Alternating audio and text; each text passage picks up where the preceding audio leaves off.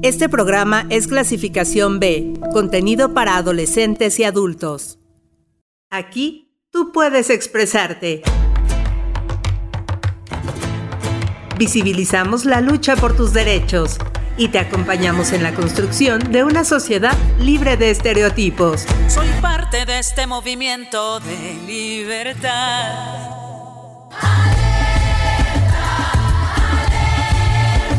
Vivas, el espacio donde la voz de las mujeres resuena, resuena.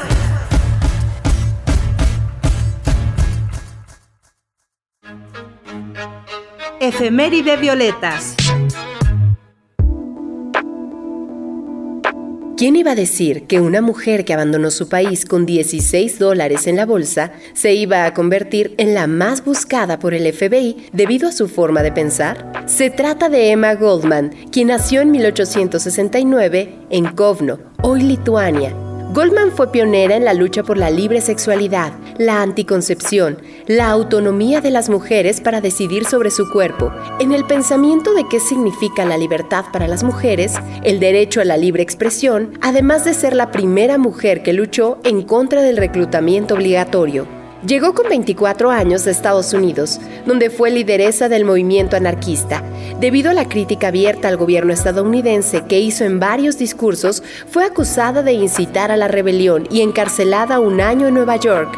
Entre 1906 y 1917 editó la revista anarquista de carácter mensual Madre Tierra en ella expuso sus convicciones pacifistas durante la Primera Guerra Mundial, catalogándola como un acto imperialista, por lo que se le juzgó y condenó en 1917, concluyendo que conspiraba para violar las leyes sobre el servicio militar obligatorio de Estados Unidos.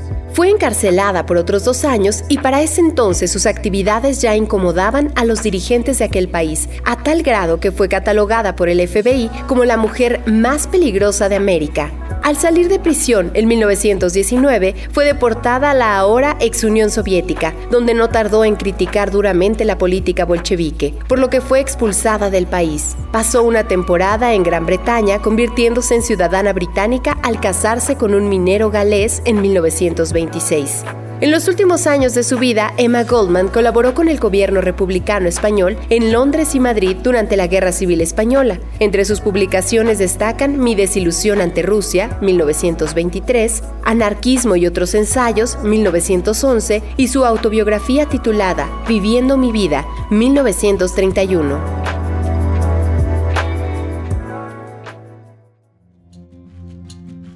Continuamos con más aquí en Vivas y bueno, pues ya les adelantábamos, vamos a tener una entrevista muy interesante en estos próximos minutos. Antes de comenzar, les recuerdo las líneas de comunicación para que ustedes puedan contribuir en la retroalimentación de este espacio, las preguntas, las dudas que tengan eh, respecto a la temática que estaremos desarrollando, con gusto las estaremos eh, pues recibiendo a través del Facebook que tenemos en eh, Uniradio, arroba Uniradio 997 FM, en el caso particular de Vivas.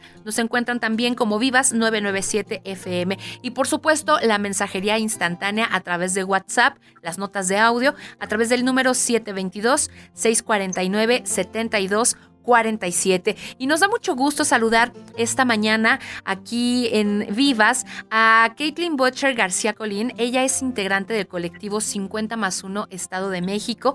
Y bueno, pues viene también a platicarnos y a compartirnos un poco del gran trabajo que ella ha realizado a lo largo del tiempo, eh, enfocándonos en el voluntariado. Justo nos va a platicar de la importancia de esta eh, palabra, qué significa y sobre todo ya en la práctica, qué puede dejarnos en proyectos a favor de las mujeres. Así que, Caitlin, pues te damos la bienvenida y es un gusto que estés con nosotras. ¿Cómo te va?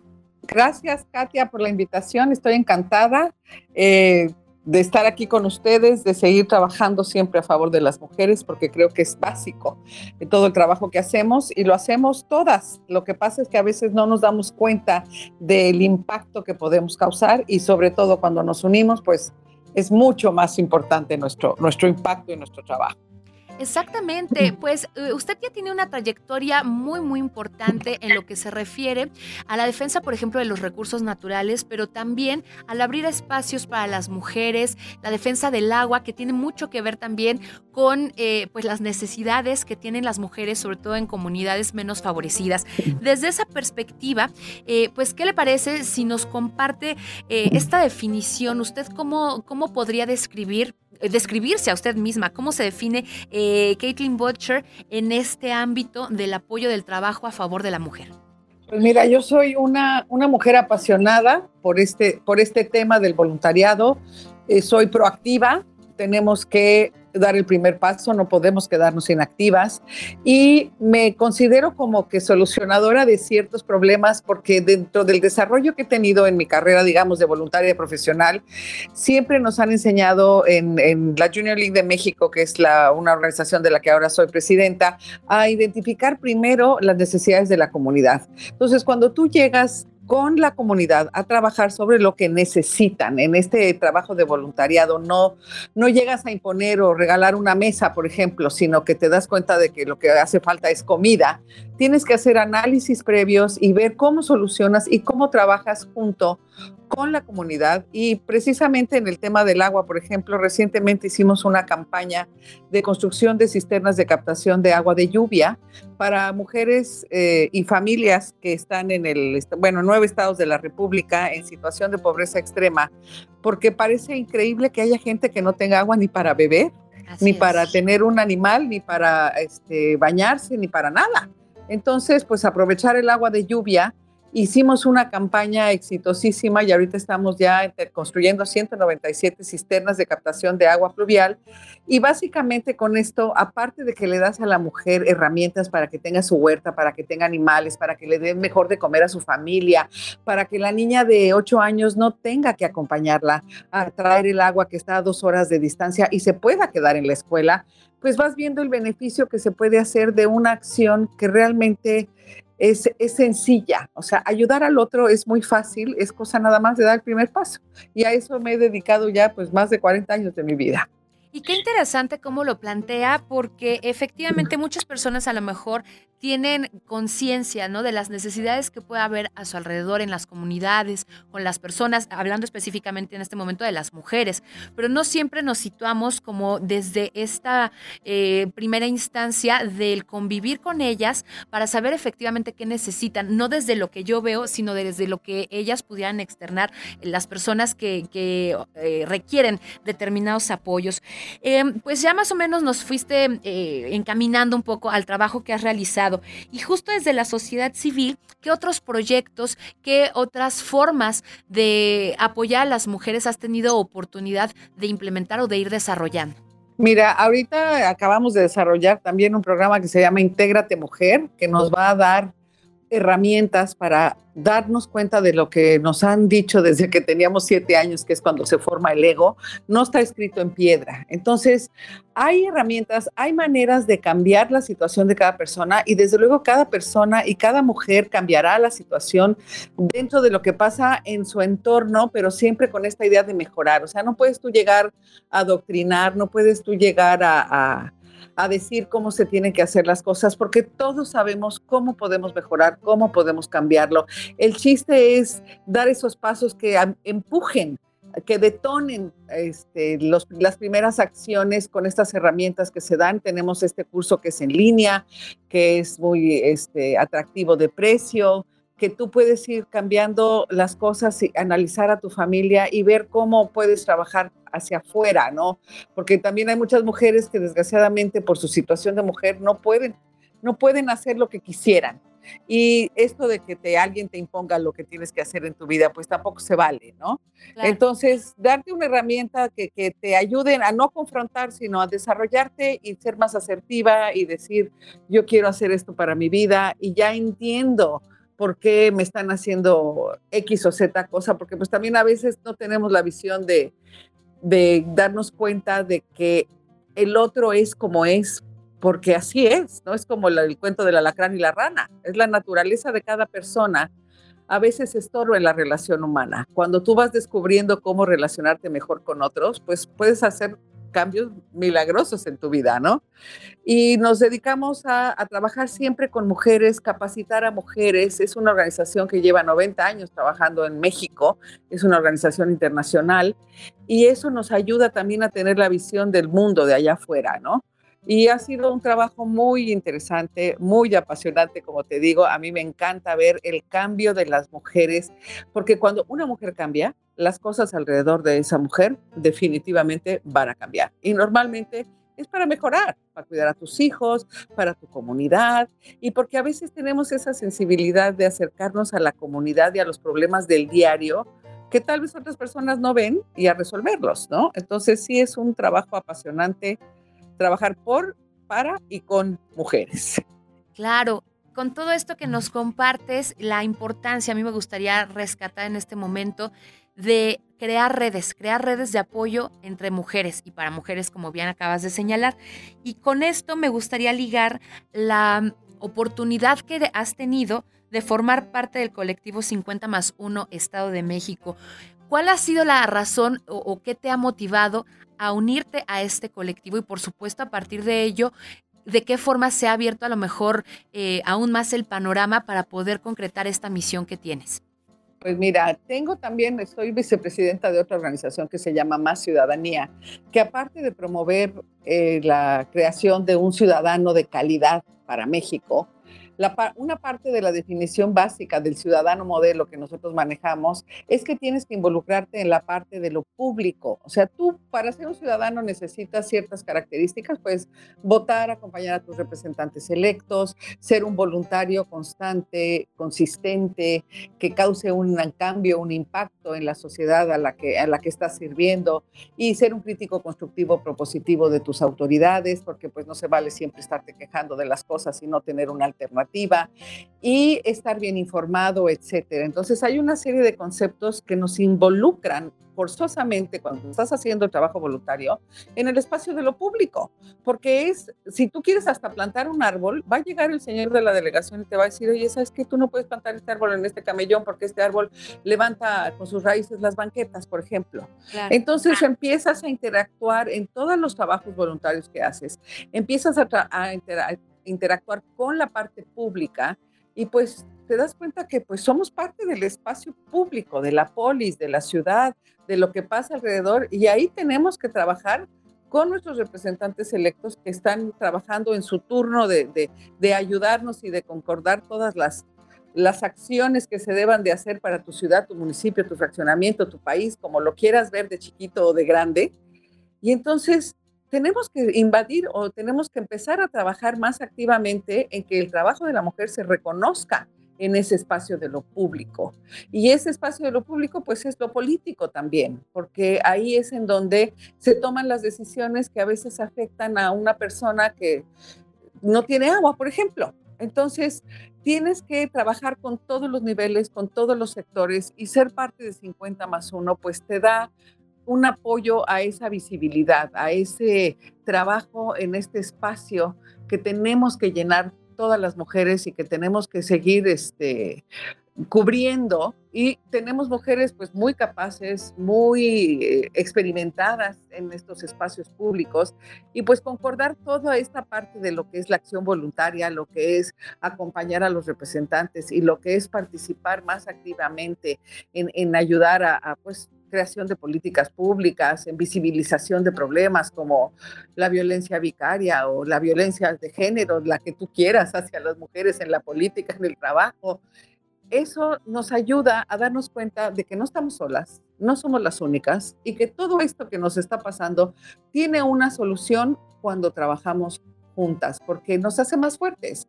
Entonces, pues me invitaron a participar. Eh, voy a hacer un una réplica en Atizapán de Zaragoza para también que el municipio se, se fortalezca con una red de mujeres que se enfoque no nada más a esta parte voluntaria, sino que también tengamos esta perspectiva de lo que es lo político, lo que se necesita hacer, trabajando con, el, con la autoridad que nos toque en, ese momento, ¿no? Entonces, es un trabajo súper interesante, es aparte de tejer estas redes maravillosas, acabas con amigas, con, recursos, con, o sea, con recursos humanos que te dicen, oye, eh, esto se puede ayudar acá, porque todas las que estamos en el colectivo aportamos definitivamente nuestro talento, nuestro conocimiento, nuestro tiempo, la experiencia y esta sororidad que nos, que nos hace un colectivo que pues ha ido creciendo de una manera impresionante. Y de esto que mencionas, a mí me gustaría rescatar esta idea. Lo personal es político, que es una de las principales eh, sustentos, digamos, del feminismo y que tiene mucho que ver con lo que mencionas, ¿no?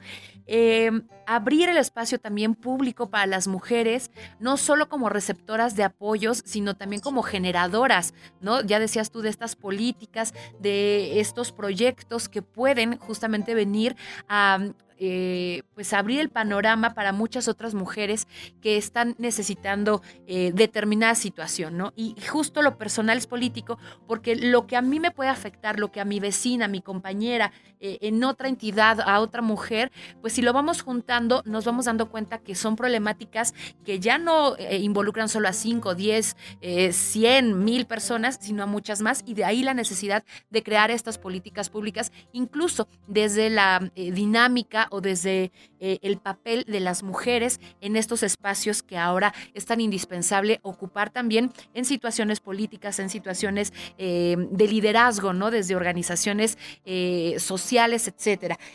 Ya con esta eh, perspectiva, eh, Katy, y prácticamente ya para ir cerrando nuestra mm, charla en esta ocasión, ¿tú qué mensaje le darías a las mujeres para que justamente se atrevan a dar ese paso, para que busquen estas redes de apoyo y para que propongan también, para que puedan eh, contribuir con sus propias ideas, con su propia visión en el crecimiento sano, respetuoso de las mujeres y de la sociedad en general? Mira, a veces no nos atrevemos a dar ese primer paso y esto que luego te quedas con, ay, hubiera hecho, hubiera dicho. Lánzate, pregunta. Y este, si quieres participar, pues alza la mano. No siempre se necesita la invitación, porque a veces también invitar, o sea, de uno en uno es difícil, pero si tú estás viendo que hay un problema, que está pasando algo, no te esperes a que te pase a ti. Lo que pasa es que creemos que alguien nos va a salvar y alguien va a solucionar allá lejos. Y entonces, pues como eso a mí no me toca y eso a mí todavía no me pasa, pues no está bien. O sea, no, no que yo para qué me involucro. Entonces, lo que tenemos que hacer es que nos duela la hija de la otra que va cargando una cubeta y camina cuatro horas para llevar agua a su casa que te duela esa niña, esa adolescente embarazada, que te duela esa mujer a la que violenta a su marido, que te duela la política pública que no nos ayuda a, no sé, a, comprar hasta productos de higiene femenina. Todas estas cosas no te pasan nada más a ti y le están pasando al otro y al ratito te van a pasar a ti. Entonces es, es una, no sé cómo, esta, esta dualidad de que lo que estás viendo en el otro te, va a tocar, aunque no necesariamente te toca todavía, es lo que te debe de impulsar a querer cambiar la situación, a, cambiar las cosas. Alza la voz, ponlo en una red social, acércate a un grupo, forma otro, fortalece uno que ya esté listo, pero sobre todo no te esperes a que te afecte para que te pongas a, a trabajar en ello, ¿no? Lánzate, da ese primer paso, no nos quedemos sentadas esperando, nadie nos va a salvar, nosotras tenemos que hacerlo juntas.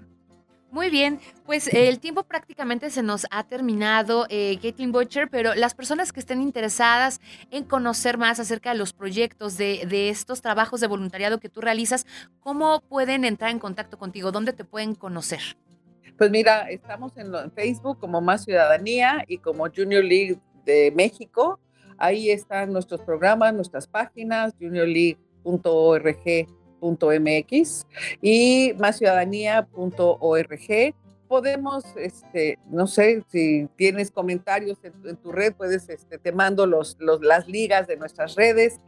Y lo importante tal vez si no es que llegues a la mía, que me encantaría, porque cuantas más mujeres trabajando, mejor, podemos acercarnos a, a lo local y trabajar en conjunto, empezando con tu vecina. O sea, estamos, estamos a la orden y pues también a, través del colectivo 50 más 1, que también está en todas las redes. Excelente, pues ahí está entonces la manera en la que podemos conocer más el trabajo de Caitlin Butcher, por supuesto también de Colectivo 50 más 1 aquí en el Estado de México. Pues ha sido un placer poder compartir estos minutos, esperemos tener oportunidad más adelante de coincidir nuevamente, Katy. Katia, muchísimas gracias y pues ojalá esto nos sirva para, para invitar a más mujeres a participar. Esperemos que así sea. Y nosotros, mientras tanto, vamos a continuar con más aquí en Vivas. Hagamos una breve pausa musical. Les dejamos con esto que se titula Can't Hold Us Down, a cargo de Cristina Aguilera junto con Lil Kim. Y enseguida regresamos para seguir platicando. No se olviden que pueden encontrar esta y todas las entrevistas de Vivas a través del perfil que Uniradio 99.7 FM tiene en Spotify. Mm.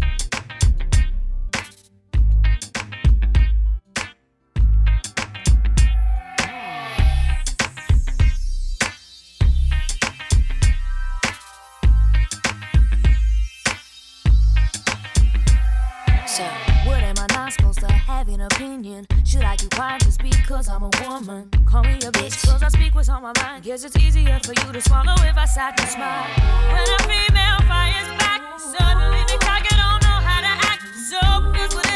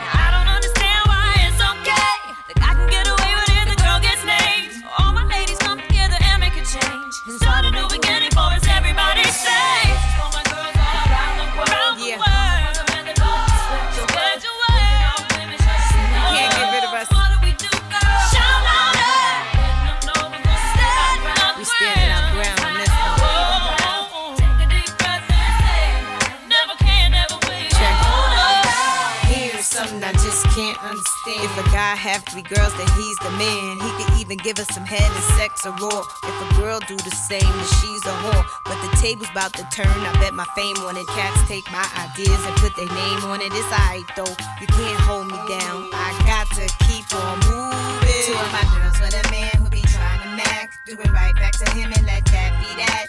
You need to let him know that his game is whack. And little Kim and Christina Aguilera got you back. Mexico.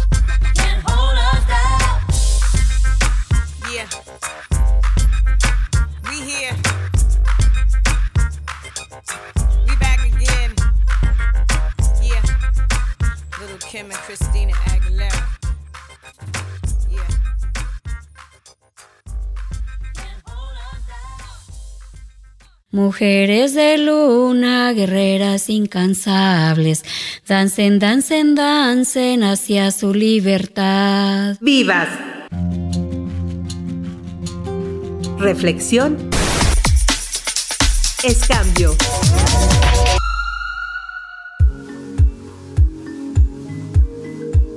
Hola, ¿qué tal? Soy Ricardo Ayllón de Gendes, Género y Desarrollo una organización de la sociedad civil donde promovemos la igualdad de género y la no violencia contra las mujeres. Hoy quiero compartirte una definición acerca de lo que son las masculinidades, que tiene que ver con todas esas ideas y expectativas, como esos códigos que están en lo social, en lo cultural, y que se nos dice que por tener un cuerpo hombre debemos de seguirlas. Y no solo seguirlas, sino vivirlas, actuarlas, sentirlas. Entonces eso es una serie de códigos que se nos van eh, colocando, que lo vamos aprendiendo. Y algo importante que nos da esa definición es que lo vamos incorporando a nuestras vidas, ¿de acuerdo? A este aprendizaje que voy teniendo en distintos lugares, familia, la escuela, el espacio público, las amistades, las redes virtuales, los medios de difusión. Y entonces lo voy integrando a mi vida y a partir de ahí lo voy reproduciendo en comportamientos y en conductas. Esta definición nos ayuda mucho porque justo podemos identificar qué aprendizajes he tenido de ser hombres, cuáles son esos códigos muy tradicionales o machistas, como podríamos decir, que me han llevado a tener un impacto en mi vida desfavorable y un impacto en mis relaciones también desfavorables. Uno de esos mandatos machistas, por ejemplo, es la violencia el maltrato y cómo desde ahí puedo tener un maltrato para mí, para mi cuerpo y también para mis relaciones. Entonces, si sabemos que es un mandato, que es un aprendizaje en la sociedad, en la cultura, eso nos ayuda mucho porque podemos entonces mirar que hay una posibilidad de desaprender esa conducta y aprender formas distintas. Un ejemplo es vincularnos con nuestra pareja. Se nos ha dicho que desde esta forma tradicional de ser hombres habrá que imponer. Una forma distinta será escuchar, será dialogar y llegar a acuerdo. Cuando en esta definición logramos ver que todo esto que nos han dicho no es natural y es un aprendizaje, nos da entonces la posibilidad del cambio y de aprender formas distintas para relacionarnos. Ojalá que sea de apoyo porque puedes entonces darte cuenta de estos aprendizajes que has tenido en tu vida, los impactos que ha generado y buscar formas distintas. Se vale pedir ayuda. Como hombre también podemos pedir ayuda. Muchas gracias por tu escucha. Soy Ricardo Ayón de Gendes. Síguenos en las redes sociales www.gendes.org.mx y en todas las redes sociales, Twitter, Facebook YouTube. Puedes encontrarnos como Gendes AC. Ahí encontrarás materiales, videos, información que te pueden seguir ayudando para tener este cambio del cual creemos que sí es posible. Te esperamos. Gracias.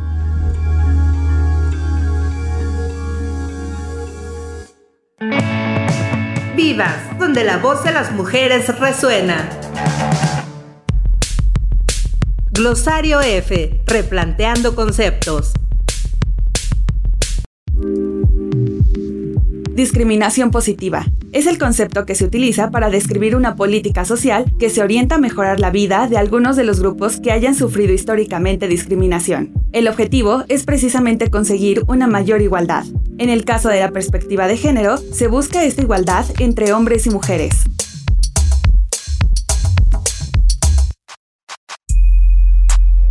Materia líquida. Queridas amigas de Vivas, esto no se trata de descubrir el hilo negro. Puede que más bien se trate de ideas que se han tejido con una madeja que nos es bastante común a todos. Esta edición de materia líquida, por lo pronto, se trata de un asunto que además está de moda, la soledad. Y se me ocurrió el otro día mientras contemplaba mi cama extendida y me daba cuenta de que lo estaba solo de un lado. Acá les cuento. Hace un par de años me topé con un texto de Marcela Lagarde que iba sobre la soledad y la desolación Vaya que en aquel entonces el tema me cayó de maravilla. Hablaba de las diferencias entre la soledad y la desolación y colocaba estas sensaciones en puntos muy distantes, que irónicamente solíamos pensar muy cercanos. Pienso que cuando lo leí me encontraba desolada, rodeada de gente que de mil maneras me demostraba su amor y como dice la canción, hacía que mi soledad se sintiera acompañada. Pero en mi mundo interior, en mi cabeza a veces tan llena de ruido y otras de silencio, lo que había era misterio, incertidumbre, un montón de cosas que no sabía ni cómo ni por dónde comenzar a acomodar, otro montón de ganas de encontrarle solución a cada cosa que la necesitaba y también un bonchecito de entusiasmo por lo que construiría como un nuevo futuro. Había tristeza, angustia y demás sensaciones que por una parte hasta disfrutaba y por otra me urgía dejar ir.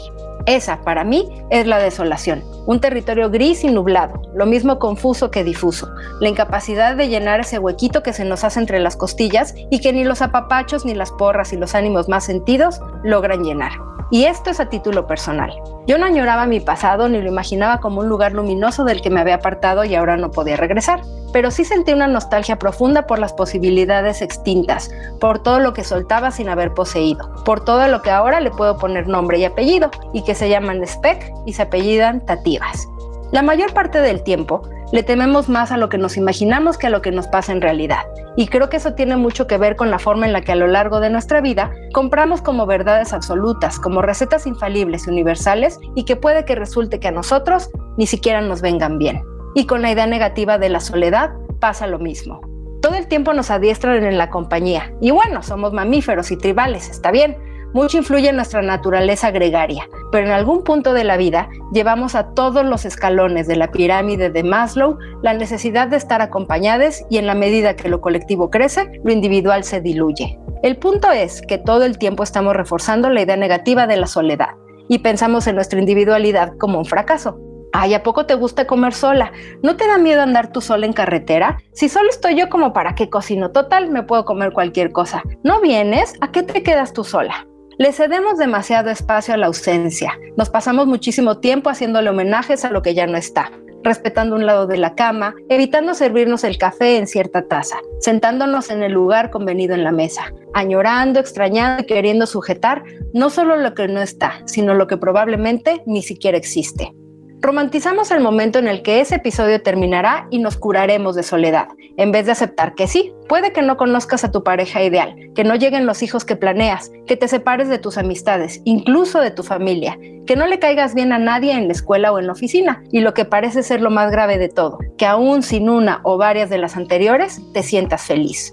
La soledad es un músculo que no sabemos dónde está, pero que se ejercita. Hay mucha gente que nos quiere y a quien queremos profundamente y en eso somos afortunados. Pero también nos da por pasar fines de semana soles en casa, por andar en carretera, por ir a lugares en los que aparentemente no hay nadie o ir a otros llenos de todos y sabernos soles y desconocidos. Me disculparán si nos volvemos menos simpáticos, quizás hasta menos participativos, si a veces no nos despedimos en los chats, si no inventamos excusas cuando no queremos hacer algo, pero estamos ejercitando nuestra soledad, más que enamorándonos de nosotras mismas o disponiéndonos a estar bien conmigo misma antes de estar bien con los demás, que son cosas que no juzgo, pero que creo que van implícitas. Personalmente, me esfuerzo por aprender a serme suficiente, a entender que quienes llegan a tu vida igual se van, de las mejores y de las peores maneras, que siempre queda un rastro, el índice de una presencia, la falta, quizá la ausencia, pero que esas llegadas y esas partidas deberían enriquecer el espacio que les confieres sin ocupar uno de los que dependes o necesitas para funcionar. Entre mis ejercicios de soledad, incluyo dormir del otro lado de mi cama o acomodarme en el centro y descenderla toda como un recordatorio de que existen espacios físicos y también emocionales en los que por más que se hayan diseñado o pensado para compartirse, que los ocupe una también es suficiente. Soy Fernanda Valdés y pueden encontrarme en Instagram y Twitter como arroba mafernífica con K. Hasta la próxima.